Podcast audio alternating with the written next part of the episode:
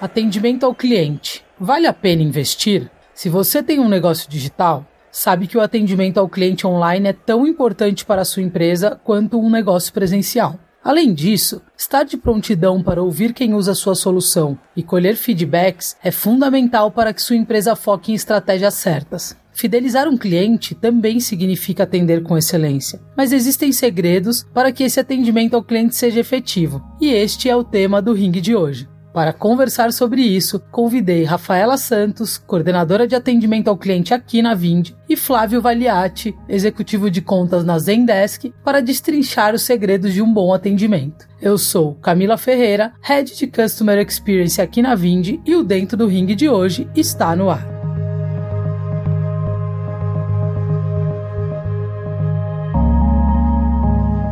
Bom, pessoal, então vou aproveitar aqui e vou começar apresentando nossos convidados. Primeiro agradecer, né, a presença do Flávio e da Rafa para a gente fazer um papo aqui sobre métricas e atendimento, enfim, um papo bem descontraído sobre como lidar com o cliente, né? E ferramentas, uma série de coisas que acho que vocês vão curtir. E aí vou pedir para vocês se apresentarem. Primeiro, obrigado pela oportunidade de estar aqui com vocês. Parabéns pelo trabalho que vocês vêm fazendo. Eu sou o Flávio, sou executivo de contas na Zendesk. Estou na Zendesk há quase três anos. Venho de passagem por outras empresas de tecnologia como Salesforce, também o ecossistema Google, trabalhando com GCP, G Suite. Tem sido bem interessante construir a carreira em tecnologia e tenho tido a oportunidade de trabalhar com muitas empresas legais e que estão fazendo um trabalho tão brilhante como a Vind. Hoje na Zendesk eu atuo atendendo a indústria financeira, então tudo que é fintech, tudo que é banco, tudo que é instituição financeira,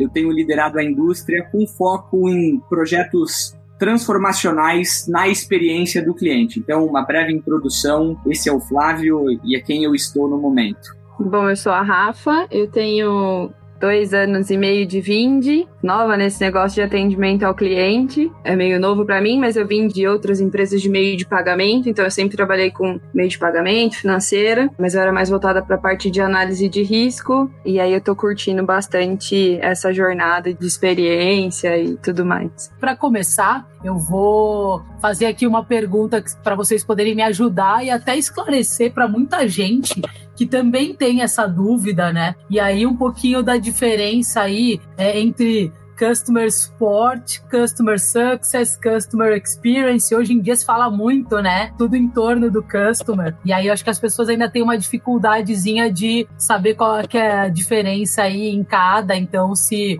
você quiser começar aí, Flávio, contando uma um pouquinho para a gente dessas diferenças, acho que vai esclarecer para a gente continuar o papo. Não, excelente pergunta e excelente ponto, porque existe uma grande confusão no mercado, onde a gente entende que atendimento é a experiência do cliente, que a gente entende que suporte é a experiência do cliente. Obviamente que no final, todas as companhias, elas querem entregar melhores experiências para o cliente, mas existem camadas específicas da face do cliente, né? Times que vão ter uma interação frente ao cliente, que não necessariamente tem um papel de suporte ou atendimento ou experiência do cliente ou qualquer coisa do tipo. Tem caixinhas específicas. Então, assim, ó, para tentar simplificar, quando a gente fala de suporte ou atendimento ao cliente, a gente está falando de demandas reativas onde o cliente levanta a mão e ele pede apoio por algum problema usando o seu serviço, o seu produto ou qualquer coisa do tipo. É uma interação pontual para resolver o problema daquele cliente. Quando a gente fala de customer success, a gente está falando de uma estratégia onde a gente quer fazer o cliente utilizar melhor os nossos produtos, serviços, plataforma,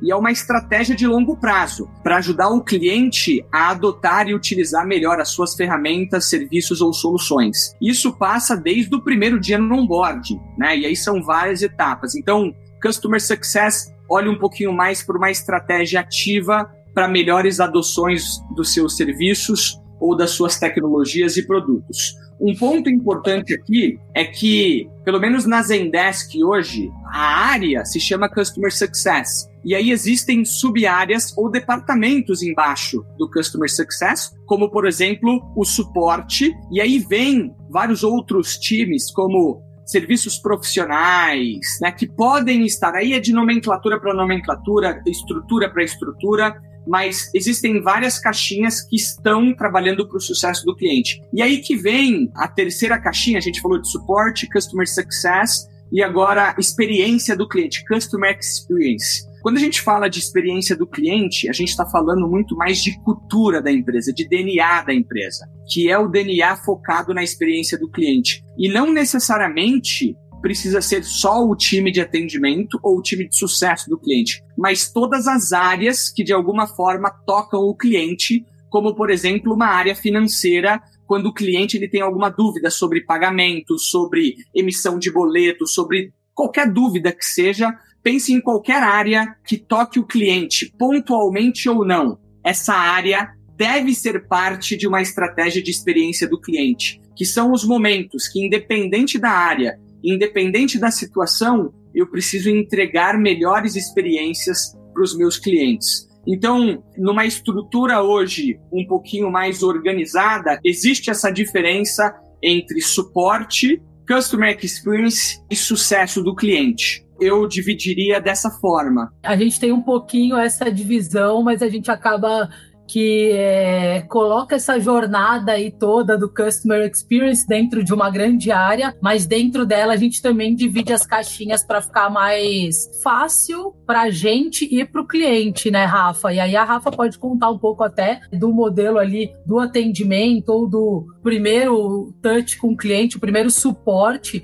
que é onde ela atua ali principalmente até para passar para o sucesso do cliente depois, ou para passar para um financeiro, para um suporte técnico, para outras áreas que vão ter essa interação na sequência com o cliente, né? Eu acho que hoje na Vind a gente acaba ficando meio que no meio dos dois, porque a gente acaba pensando sim em entregar um atendimento eficiente, em resolver o problema dando um, um suporte, mas a gente acaba pensando também como é que a gente faz para otimizar essa jornada para fazer com que o cliente consiga ter um atendimento eficiente e que contribua para uma experiência positiva para ele, que seja na passagem de bastão de um time para o outro. Então, um exemplo, a gente sempre procura dar as primeiras respostas, entender o que está acontecendo antes de passar ele para um outro time. Então, conta aqui como é que eu posso te ajudar para eu ver qual é o melhor time para te atender nesse momento. Então, acho que a gente está no meio das duas coisas, assim, entre suporte do cliente, né, entre dar esse auxílio para ele usar da melhor forma a minha plataforma e também tá pensando em como é que a gente otimiza essa jornada dele aqui na Vind.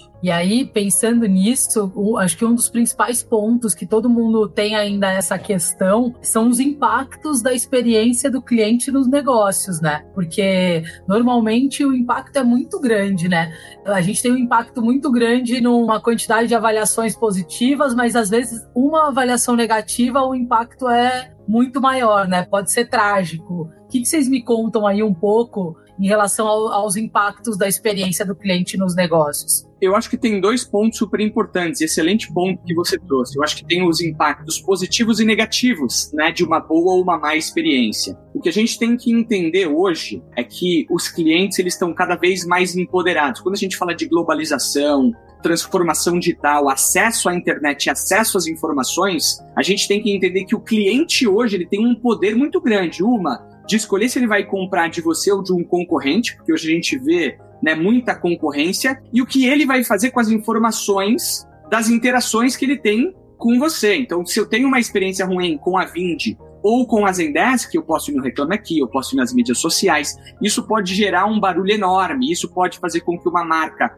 fracasse ou com, com que uma marca ela tenha sucesso. E aí um ponto importante que a gente tem visto hoje é que os seus clientes, independente se você é um business B2B ou B2C, eles têm te comparado com as melhores experiências de cliente que eles já tiveram. Como é que eu exemplifico isso? Eu, cliente 20, eu não estou comparando a Vind com uma outra empresa de software para pagamentos recorrentes ou qualquer coisa do tipo. Eu estou comparando com Uber, com Netflix, com Airbnb, com Nubank, que são as melhores experiências de cliente que eu já tive. Então hoje não tem mais uma divisão de vou atender o meu B2B dessa forma e o meu B2C dessa forma. No final, sempre são pessoas. E é isso que a gente tem entendido cada vez mais. Que os impactos positivos ou negativos, elas são consequências de como a gente encara as experiências das pessoas com a minha marca. Então, esse é um ponto super importante. Quando a gente entende que não existe mais essa divisão e que o consumidor, que o comprador daquela empresa, ele é um pai, uma mãe, um filho de alguém e é um cara que consome Uber, Netflix, Airbnb, esse cara ele tem uma expectativa muito mais alta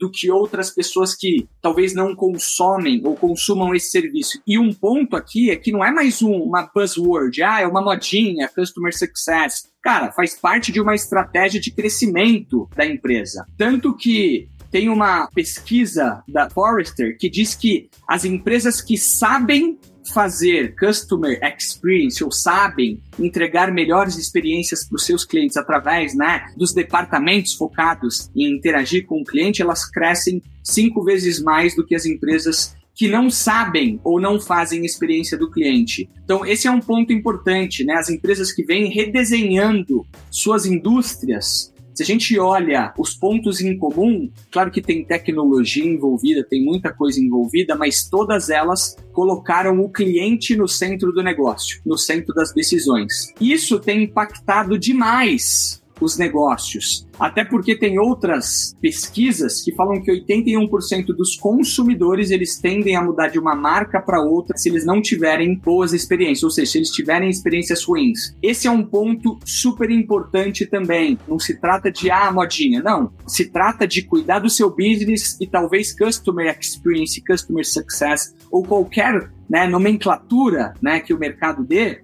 Essa talvez é a estratégia mais assertiva para a saúde do seu negócio no longo prazo. Rafa, você sente isso também aí do seu lado? O cliente comparar um atendimento com outro, né? Independe do segmento, é muito verdade. A gente às vezes está atendendo um cliente, ele fala, poxa, mas eu falei em tal lugar, e aí eles tinham atendimento mais robozinho, ou ah, eles tinham atendimento pelo WhatsApp. Essa coisa de comparar isso independer do segmento que ele está tratando é muito verdade. Assim, a gente tem percebido muito isso aqui. Até tentando agregar aqui um ponto, Camila, isso é importante, né? Às vezes a gente acha que as experiências ruins elas são propositais. E não. Tem uma pesquisa que a gente fez recentemente, recentemente deve ter um ano e pouquinho, onde 56% das pessoas entrevistadas nessa pesquisa, elas diziam que elas preferiam passar tempo no trânsito do que falar com áreas de atendimento e a gente vê uma super oportunidade aí, o quanto a gente tem que evoluir. Só que o ponto aqui, e aí eu quero trazer um pouquinho do que eu tenho visto falando com outras operações de atendimento, é que nenhuma área,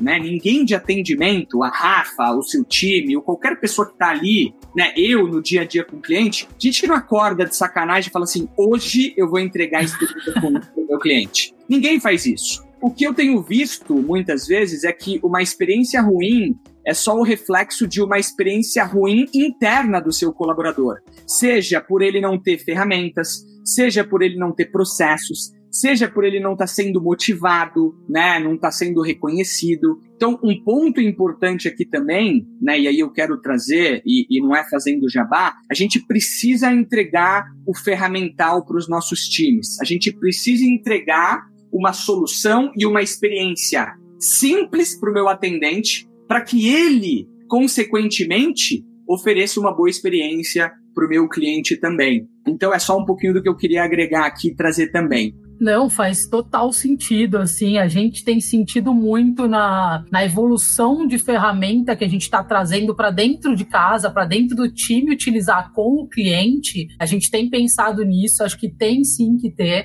O que você falou é, é muito importante.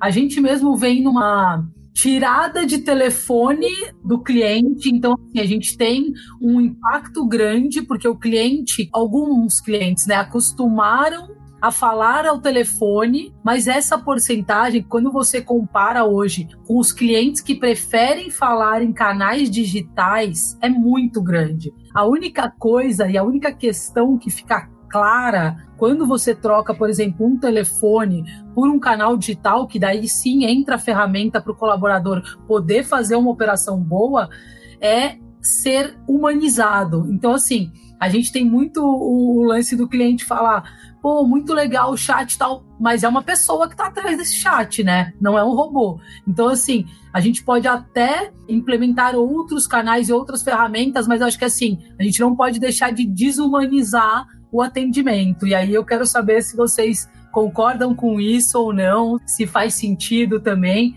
porque as ferramentas são importantes para a gente, para os colaboradores, para o cliente acessar de forma fácil, mas não deixar de ser tão desumanizada, né? A gente continuar com a pessoa ali para utilizar isso. Bom, aqui a gente percebe muito que essa coisa de, de deixar humanizado faz muito sentido para os nossos clientes, ainda mais porque eles estavam muito acostumados com o telefone. Era meio que cultural, assim, eles ligarem para a gente, tipo, ah, eu quero falar com a Vind, como? Telefone. Acho que era a primeira coisa que vinha na cabeça. Não perder, né, esse toque humanizado pra gente tem sido muito importante, porque a gente vê quando o cliente entra no chat, ele entra, ele entra falando assim, eu quero falar com um atendente. A gente fala, você tá falando com um atendente. Ele fala, não, mas eu quero falar com um atendente. Até a gente convencer ele que não é um robô, tipo, aí a gente precisa colocar outras coisas mais pra ele entender que ele tá falando com a gente, tipo, ou abrevia, ou manda uma, um, um emoji, enfim. O jeito que a gente fala com o cliente, de certa forma, aproxima ele, porque depende de como você cumprimentou ele, trouxe ele mais para perto, seja com uma carinha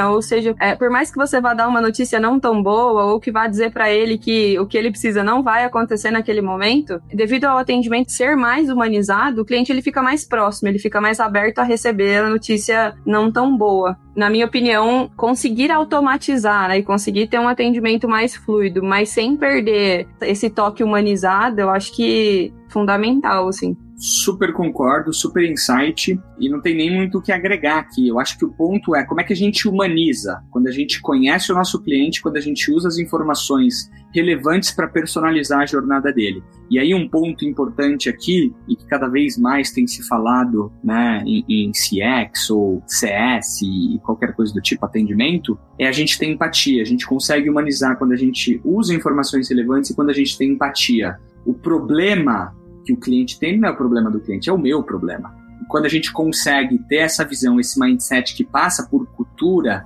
DNA e etc., a gente consegue sim humanizar e mesmo que o cliente não tenha a resolução do problema naquele momento, ou mesmo que a resposta não seja que ele esperava, ainda assim ele vai entender que você está ali para ajudar ele para resolver o problema dele. E tudo bem, a gente vai sair de atritos com o cliente, que muitas vezes acontecem no dia a dia. É, então, isso faz toda a diferença. E até aproveitando aí, a gente pode falar um pouquinho da pirâmide de Maslow no atendimento, né? Deixa eu compartilhar um pouquinho aqui do que a gente enxerga, né? Tem uma pirâmide, né? A gente sai inventando a, a pirâmide de Maslow para tudo, né? Para quem não conhece, vale dar um Google pirâmide de Maslow e depois você procura um pouquinho sobre pirâmide de Maslow de, de Customer Experience. Mas basicamente, as empresas que fazem as melhores experiências acontecerem, elas têm alguns drives muito fortes, né? E aí quando a gente olha lá na base da pirâmide de Maslow de Customer Experience, o primeiro ponto é identificar o problema.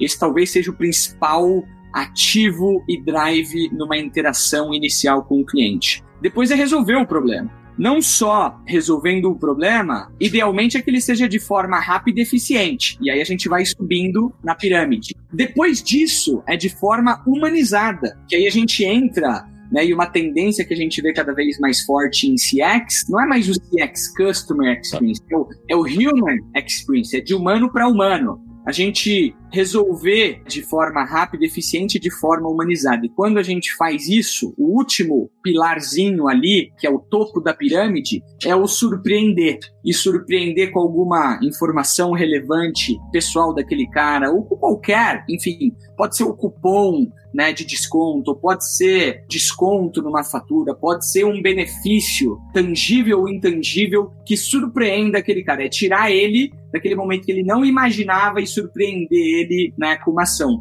E uma coisa que é importante de compartilhar com vocês, e depois eu, eu compartilho uma imagem, caso vocês queiram compartilhar com a audiência, é que quanto mais eu vou subindo na pirâmide, a satisfação do meu cliente ela aumenta também, e muitas vezes o LTV, o Lifetime Value, aqui, o, o, que o cara gasta comigo começa a se tornar maior. Tem uma, uma pesquisa que nem sempre é verdade, mas na maioria das vezes ela é verdade, é que os clientes que têm boas experiências, eles tendem a comprar 140% a mais do que aqueles que não tiveram boas experiências. E o ponto importante, tá? Nem sempre a gente vai conseguir surpreender nem sempre a gente vai conseguir. É caro fazer isso. A gente tem que escolher as batalhas. Que a gente vai surpreender, mas é uma obrigação identificar o problema, resolver o problema de forma rápida, eficiente e de forma humanizada. Isso tem que ser o drive. É o que as empresas que hoje são referências em atendimento ao cliente fazem. Então, acho que é um pouquinho do que eu queria compartilhar sobre o que eu enxergo de pirâmide de Maslow de, de atendimento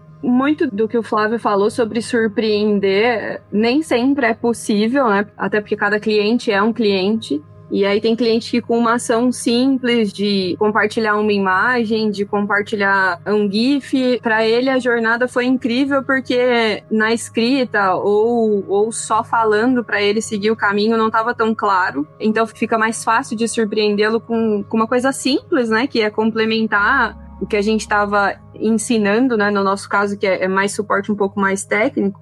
Então, conseguir surpreender nem sempre é fácil, mas às vezes a gente consegue surpreender o cliente com coisas que pra gente é muito simples, né? Tá muito no cotidiano, porque a gente usa muito a plataforma o tempo inteiro, no caso da Vind. A gente usa aquela ferramenta o tempo inteiro, então pra gente é muito simples. E a gente compartilhar com ele uma imagem ou qualquer coisa desse tipo que parece simples, acaba sendo uma surpresa para ele conseguir visualizar de forma ilustrativa aquela informação. Eu acho que hoje em dia o rápido e eficiente às vezes já é a surpresa do cliente. Porque hoje, dependendo do que você quer, enfim, de onde você quer falar, ou, ou, o tipo de atendimento que você quer fazer, se você for ágil e eficiente, isso já foi uma surpresa. Porque às vezes a gente se cobra também tanto que a gente não percebe que agilidade e eficiência podem ter sido essa surpresa. Então a gente também precisa dar esse peso para quando a gente consegue identificar o problema rápido e agir com eficiência para poder resolver. Eu gosto de levar isso como uma grata surpresa assim para os clientes. Até tentando agregar aqui, Camila, tem um ponto importante, né? Quando a gente fala de surpreender, a gente fala daqueles wow facts, né? O wow moments, que são aqueles momentos que fala, caramba,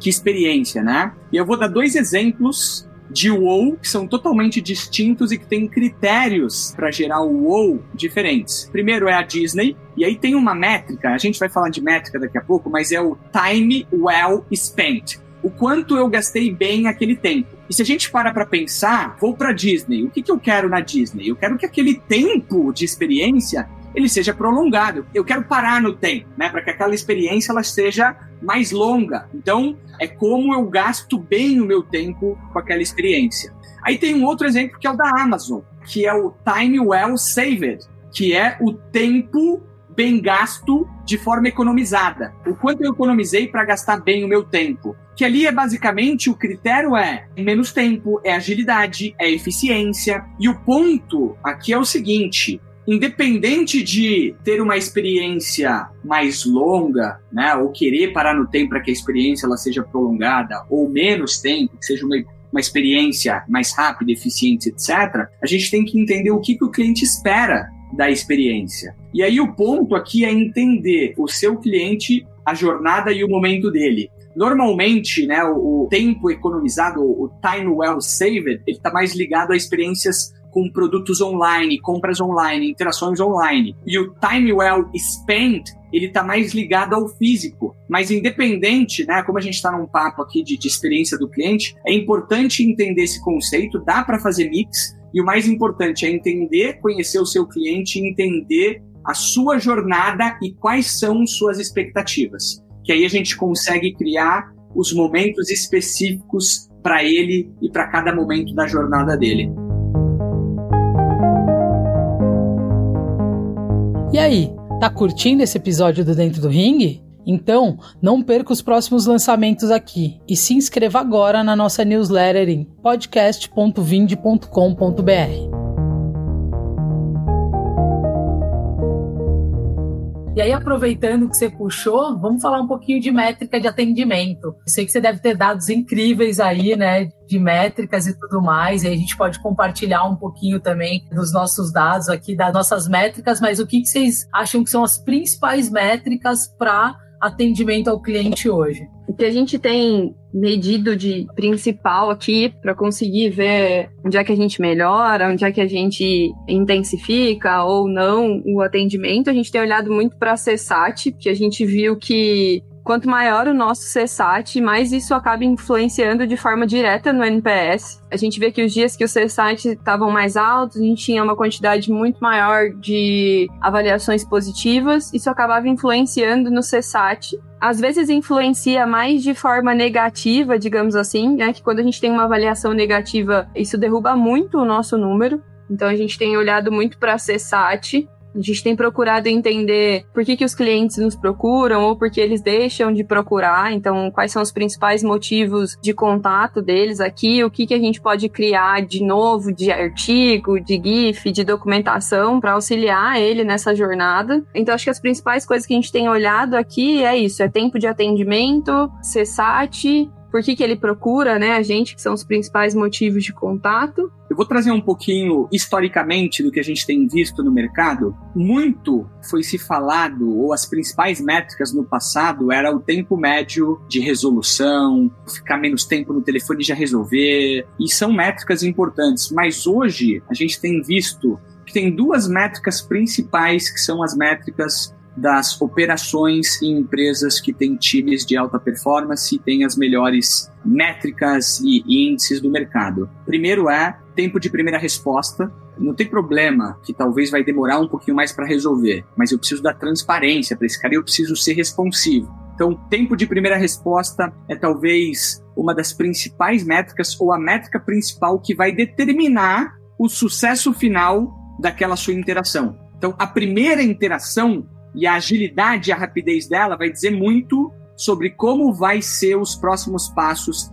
daquela sua interação. Tanto que hoje tem exemplos das apps, de um cara que ficou 12 horas no telefone atendendo uma pessoa e bateram palma pro cara depois. Porque ele estava focado em resolver o problema do cliente. Então, assim, o tempo de resolução, como muitos call centers olham, não, tem que ser 30 segundos e acabou. Tem mudado. O foco tem que estar na experiência do cliente, na resolução do cliente, começando com uma primeira resposta. E a segunda coisa, que é muito do que a Rafa falou super bem, que é o nível de satisfação, é o C7. O quanto aquele meu cliente ele está satisfeito com aquele atendimento. E aí vem outras coisas depois, que eu não quero nem entrar em números, mas NPS, né, tem o, o ECS, que é o Customer Effort Score, tem deflexão de ticket, tem métricas de o quanto a sua base de conhecimento, os seus canais de autosserviço têm retido os seus clientes naquelas interações ou canais, tem o First Time Resolution, tem SLA, tem, enfim, várias outras métricas que fazem parte de um dia a dia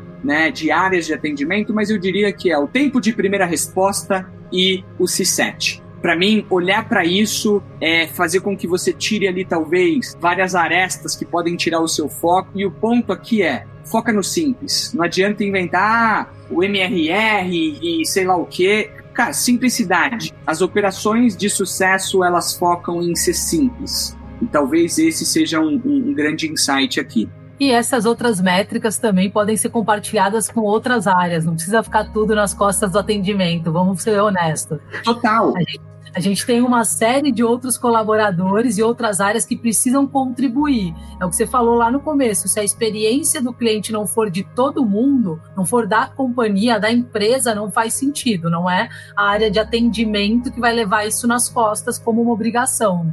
Total. Eu queria compartilhar uma métrica que eu sei que deve ter muita gente aqui de, de customer success, enfim. Como é que success ele é mensurado? Tem duas coisas super importantes que uma área de sucesso do cliente ela deve ter e deve ser o drive, que é contraction. Eu tenho que evitar que esse cliente ele gaste menos comigo, e aí as empresas podem mensurar por MRR, né, que é o Monthly Recurring revenue, né, o que o cliente te traz mensalmente, ou anual, né, que ele te traz, você tem que olhar para contraction, então customer success tem que evitar que esse cara diminua a conta dele com você, e o churn, né, que é evitar que esse cara ele cancele, ele vai para um fornecedor concorrente ou ele deixe de usar você. Então assim, os dois principais indicadores de success são esses. Até porque conquistar um cliente novo custa 5 a 7 vezes mais do que manter um atual. Uma frase de Philip Kotler.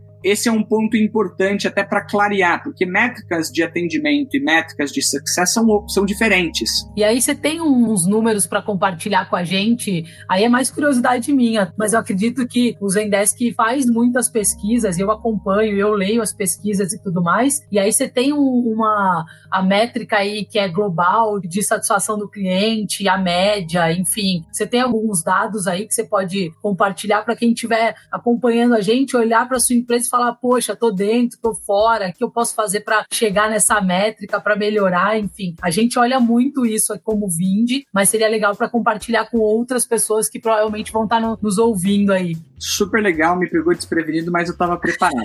Vamos combinar um negócio. Eu vou compartilhar poucas coisas e aí eu vou deixar um link para você. A gente fez um relatório em 2020, que é o relatório Zendesk de tendências de experiência do cliente para 2020. Inclusive com muita coisa que se consolidou durante a pandemia. Então, Vou deixar para vocês baixarem, mas se eu não estou enganado, a média de satisfação global né, de clientes é 94 e o Brasil está um pouquinho abaixo disso. Se eu não estou enganado, posso estar enganado, é em média de 90. Mas em geral, o insight é o Brasil, quando a gente compara globalmente, a gente está abaixo. Ah, bacana. Aí, ó, o pessoal já pode se pautar aí por essas métricas para ter uma ideia. E aí me conta um pouquinho como que é a rotina de um time de atendimento. O que, vocês imaginam ou, ou o que, que vocês podem contar um pouco dessa rotina do time de atendimento aí para compartilhar também com o pessoal para saber se, pô, meu time está fazendo a rotina realmente que faz parte do atendimento ou não? Excelente pergunta, Camila. E assim, eu tô menos no operacional do atendimento ali na ponta, né? Mas eu tô próximo de muitas outras operações.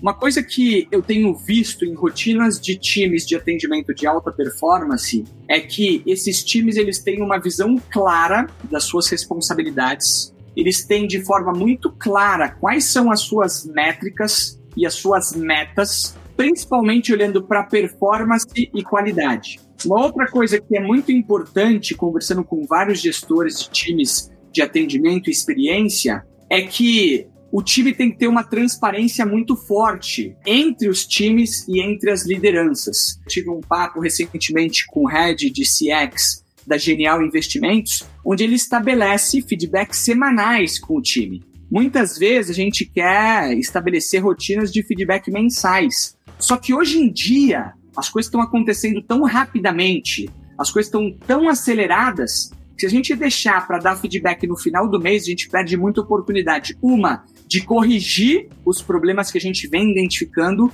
e duas, de melhorar a performance do time naturalmente a satisfação do cliente. E aí o que eu tenho visto também em cima do papo que eu tive com esse head de experiência do cliente, atendimento da Genial, é que o que torna os times de alta performance, alta performance e os caras que não são, né, fora desse jogo, é uma cultura muito forte de foco no cliente, um sentimento de dono e aquilo que eu falei no início, o problema do cliente não é do cliente, é seu, é da empresa. E as empresas, os atendentes, os agentes ou as pessoas envolvidas né, nas demandas do cliente que têm essa visão, elas tendem a performar melhor. Alguns outros pontos. Os times de atendimento e as operações precisam ter documentações, precisam ter bases de conhecimento, e aí tem o nosso produto, né, o guide que muita gente usa para base de conhecimento externa, mas tem a versão para você usar internamente, para você criar script, protocolo, para o seu time estar tá empoderado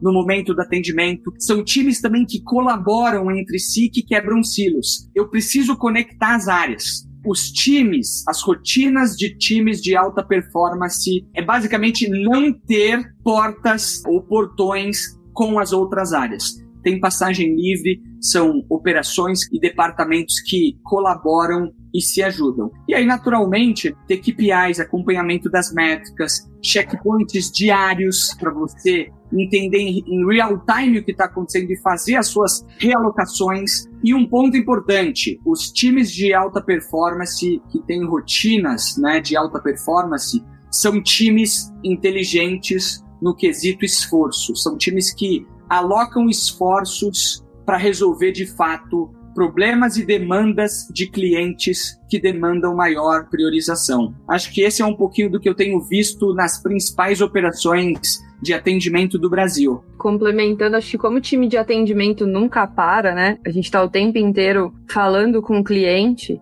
Eu acho que além da gente ter as metas claras, além de ter tudo documentado. Eu acho que as dailies diárias, né, além dos feedbacks pontuais, eu acho que as dailies têm sido muito importantes pra gente. É o momento que a gente tem de parar e conseguir alinhar tanto com as outras áreas, quanto alinhar o nosso próprio discurso, né? De como é que a gente pode entregar uma melhor experiência, como é que a gente pode iniciar uma conversa com o cliente, como é que eu peço um stand para ele quando eu não sei resolver um problema, ou como é que eu informo para ele que eu vou passar isso para outra área e que isso pode demorar mais do que ele esperava. Então, acho que as dailies têm ajudado muito a gente conseguir, principalmente agora, né, mais distante. Então, as dailies, elas têm ajudado muito a gente a conseguir colocar o time de uma forma mais sincronizada, né? O que eu falo para eles sempre é, cara, a gente precisa sincronizar para conseguir entregar um atendimento rápido e que resolva o problema do cliente. E a maioria das vezes a gente não tem tempo de parar para alinhar todos esses processos. Então,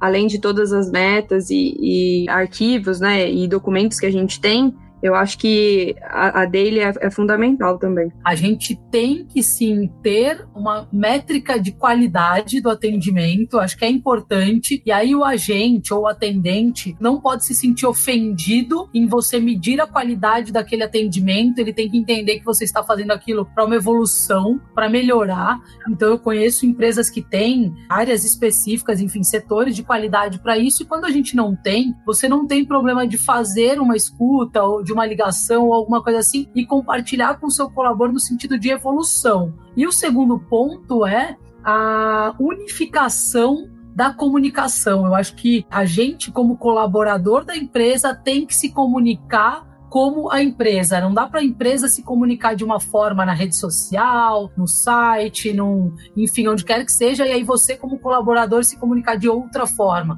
porque daí descola, né? Então, acho que ter um guia de comunicação e, a, e todo mundo promover o mesmo modelo ali, tá todo mundo dentro do mesmo padrão de comunicação, acho que também é importante para a área de atendimento e faz com que todos evoluam, né? Excelente ponto, Camila. Eu vou até fazer uma conexão do que você falou com um pouco do que a gente viu no nosso relatório de tendências. Né? A unificação dos times e a interação dos times e o alinhamento dos times faz parte e é uma das tendências. São cinco tendências e eu vou listar elas. Tá? A primeira é toda a interação com o cliente é parte de uma conversa. Os clientes esperam que a empresa toda colabore para proporcionar uma ótima experiência. As equipes de alto desempenho aproveitam os dados de cliente. A inteligência artificial continua a impulsionar o sucesso de empresas de alto desempenho e a experiência do cliente entra na pauta né, do C-Level. Quando a gente fala de unificação dos canais ou conexão dos times, né, a gente está falando de quebrar o silo do cliente. E as empresas de maior sucesso hoje, elas veem o cliente numa jornada, não numa transação específica, não numa compra específica. Isso então é um ponto muito importante de ter informações contextuais do seu cliente de uma forma fluida, integrando os canais de atendimento, e aí entra o conceito de omnichannel versus o omnichannel. Resumidamente, multichannel, né? Multicanalidade. É. Vários canais que não se integram, omnicanalidade vários canais que se integram e trazem uma visão única do cliente. Então, fazer com que os canais estejam integrados e as informações do cliente, das suas jornadas e das suas etapas estejam contextualizadas, ajuda as empresas a colaborarem mais, a trocarem informações de forma mais assertiva para no final entregar as melhores experiências para o cliente. Não tem coisa pior para o cliente, eu acho, aí até enfatizando na experiência do Omnichannel, que é o cliente te explicar uma coisa e ele ter que explicar de novo para a pessoa, para a segunda e para a terceira. E assim, é, é, acho que talvez seja o ponto mais desagradável quando você não consegue ter a informação fluida do cliente para fazer essa tratativa da melhor maneira, né? E aí, essas tendências todas que você falou aí, eu super também tô acreditando nelas e acho que isso vai fazer com que a gente evolua cada vez mais essa experiência, essa jornada toda do cliente. Tem mais alguma tendência aí, Rafa? Você que está no front mesmo da operação, que está vendo que a gente consegue ter nos próximos meses mesmo, mais perto? Eu acho que o que a gente tem de tendência vai ser migrar para cada vez canais de atendimentos mais tecnológicos, né? Eu acho que, principalmente devido ao momento que a gente está passando, quanto mais o cliente puder economizar em tempo de telefone, de chat que seja, de WhatsApp. Eu acho que a tendência vai ser ele migrar sempre para atendimentos mais tecnológicos, onde talvez ele consiga resolver ou encontrar as informações que ele precisa sozinho, seja com inteligência artificial, seja com FAQ, talvez algumas facs mais interativas, onde tenham mais vídeos, GIFs e, e afins. Eu acho que isso vai contar muito para o cliente nesse futuro próximo, onde está tudo tão mudado.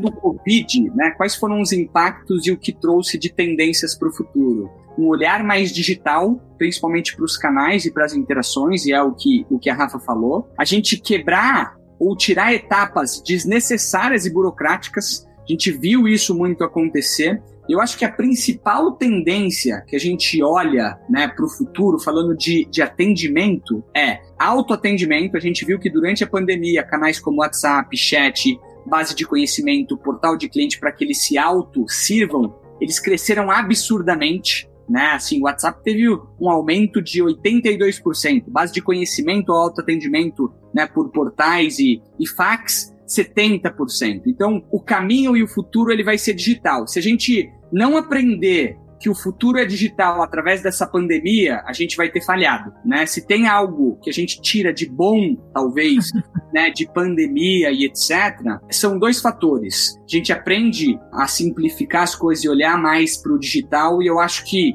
a principal tendência que eu vi de impacto do Covid é que a gente não está falando mais só de customer experience, a gente está falando de human, né, de experiências humanas. E a gente viu cada vez mais empresas serem empáticas, solidárias. É um impacto do Covid e uma tendência futura que vai continuar permeando. E as empresas que conseguirem juntar necessidade do cliente com uma oferta de valor embarcando empatia e solidariedade, essas são as empresas que elas vão ter sucesso no futuro. De todas as tendências que a gente falou, essa para mim é a mais importante. É quando a gente é mais empático, a gente é mais solidário e a gente olha para as experiências humanas porque no final é isso que a gente vai deixar de legado, né? O impacto que a gente teve na vida das pessoas. Não, excelente. Acho que não só vai, como tem que ficar, né? E até reforçando o que você falou, também acredito que quem não tiver essa implementação daqui para frente, não aprendeu isso, vai ficar para trás ou pode ficar pelo caminho, né? E aí, até pegando o gancho, quais foram os principais impactos aí que vocês enxergam nesse momento aí de pandemia, em especial no atendimento ao cliente? Eu vejo até em cima do que a Rafa falou, e eu mencionei um pouquinho, é a digitalização dos canais. É basicamente a gente quebrar etapas burocráticas e eu acho o mais importante, que é o home office veio para ficar, a gente entendeu que inclusive áreas de atendimento conseguem sim trabalhar de casa e a gente viu também um impacto na confiança dos gestores nos seus times. A gente começa a ser mais drivado por métrica e entrega. Não eu tendo que olhar se o meu time está ali tá, trabalhando no escritório. Eu acho que esses são dois impactos e consequências do Covid, olhando para atendimento, que são pontos positivos. Trabalhar de casa, você economiza tempo, você passa mais tempo com as pessoas que você ama, menos estresse, o seu tempo ativo é mais produtivo e poder também ser mensurado por resultados, métricas, que é diferente daquela gestão visual. Se o cara tá ali, mesmo que ele não esteja trabalhando, pelo menos ele tá ali. Produtividade não é isso. Produtividade é entregar, né? Independente de onde você estiver, em menos tempo ou qualquer coisa do tipo. Mas é gestão por resultado. Acho que esse é um ponto que eu tenho visto aí de tendências devidas ao impacto da Covid. Eu acho que até o interesse do próprio time mudou, né? Pelo menos o, exemplo que a gente tem aqui, o time se mostra muito mais interessado a saber como é que ele tá indo, como é que foi o mês, como é que se a gente conseguiu atender, se a gente não conseguiu. Eu acho que o próprio time engajou de um jeito que eu acho que aumentou muito essa questão do espírito de dono, sabe? Do, do sentimento de dono. Eu acho que o time pegou isso mais para si, né? De tipo, caramba, como é que será que a gente tá indo? Onde é que a gente precisa melhorar? Será que vale mais a gente conversar mais sobre gestão de tempo? Vale mais a gente conversar sobre senso de urgência? E isso foi uma coisa que a gente sentiu do time demonstrar, de tipo, ah, eu quero saber como é que eu tô, como é que eu posso medir melhor, ou como é que eu posso entregar melhor. Eu concordo que o home office veio para ficar, inclusive pra gente que, que é atendimento e que a gente achou que não daria tão certo por ser uma relação mais aproximada, né? Por resolver mais fácil estando presente. Mas eu acho que o interesse do time como um todo mudou, assim, de, de querer entender mais e, e saber o quanto está entregando ou não. Bom. Legal, gente. Infelizmente, vou ter que encerrar porque a gente poderia ficar aqui falando dias, né, de atendimento, de métricas e de tendências. Quem sabe a gente faz em parte 2, um pouquinho mais lá para frente, porque tem muita coisa para falar sobre atendimento e as mudanças são rápidas, né? Elas acontecem rapidamente, então eu tenho certeza que em breve a gente vai ter mais para falar, mas hoje eu vou ter que encerrar. Então, eu queria muito agradecê-los. Se quiser deixar, Flávio, um contato, alguma coisa assim, LinkedIn, enfim, fica à vontade aí. E depois a Rafa também já emenda para a gente finalizar. Primeiro, obrigado. Obrigado pela oportunidade. Para quem quiser se conectar comigo, Flávio Valiati no LinkedIn. Flávio Generoso Valiati, tem o Generoso no meio também, então pode procurar.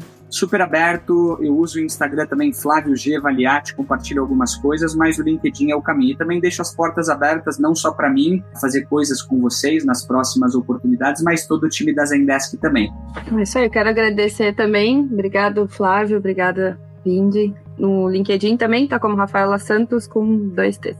Show, gente. Brigadão.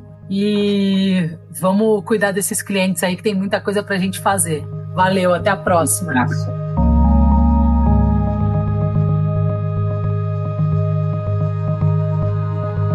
Se você gostou desse conteúdo, provavelmente vai gostar do episódio de sucesso do cliente e do episódio com o CEO do Reclame Aqui sobre reputação da marca. Aproveite e continue maratonando outros episódios, que com certeza ajudarão a sua empresa a vender mais e sempre. Até a próxima! Este podcast foi editado pela Maremoto.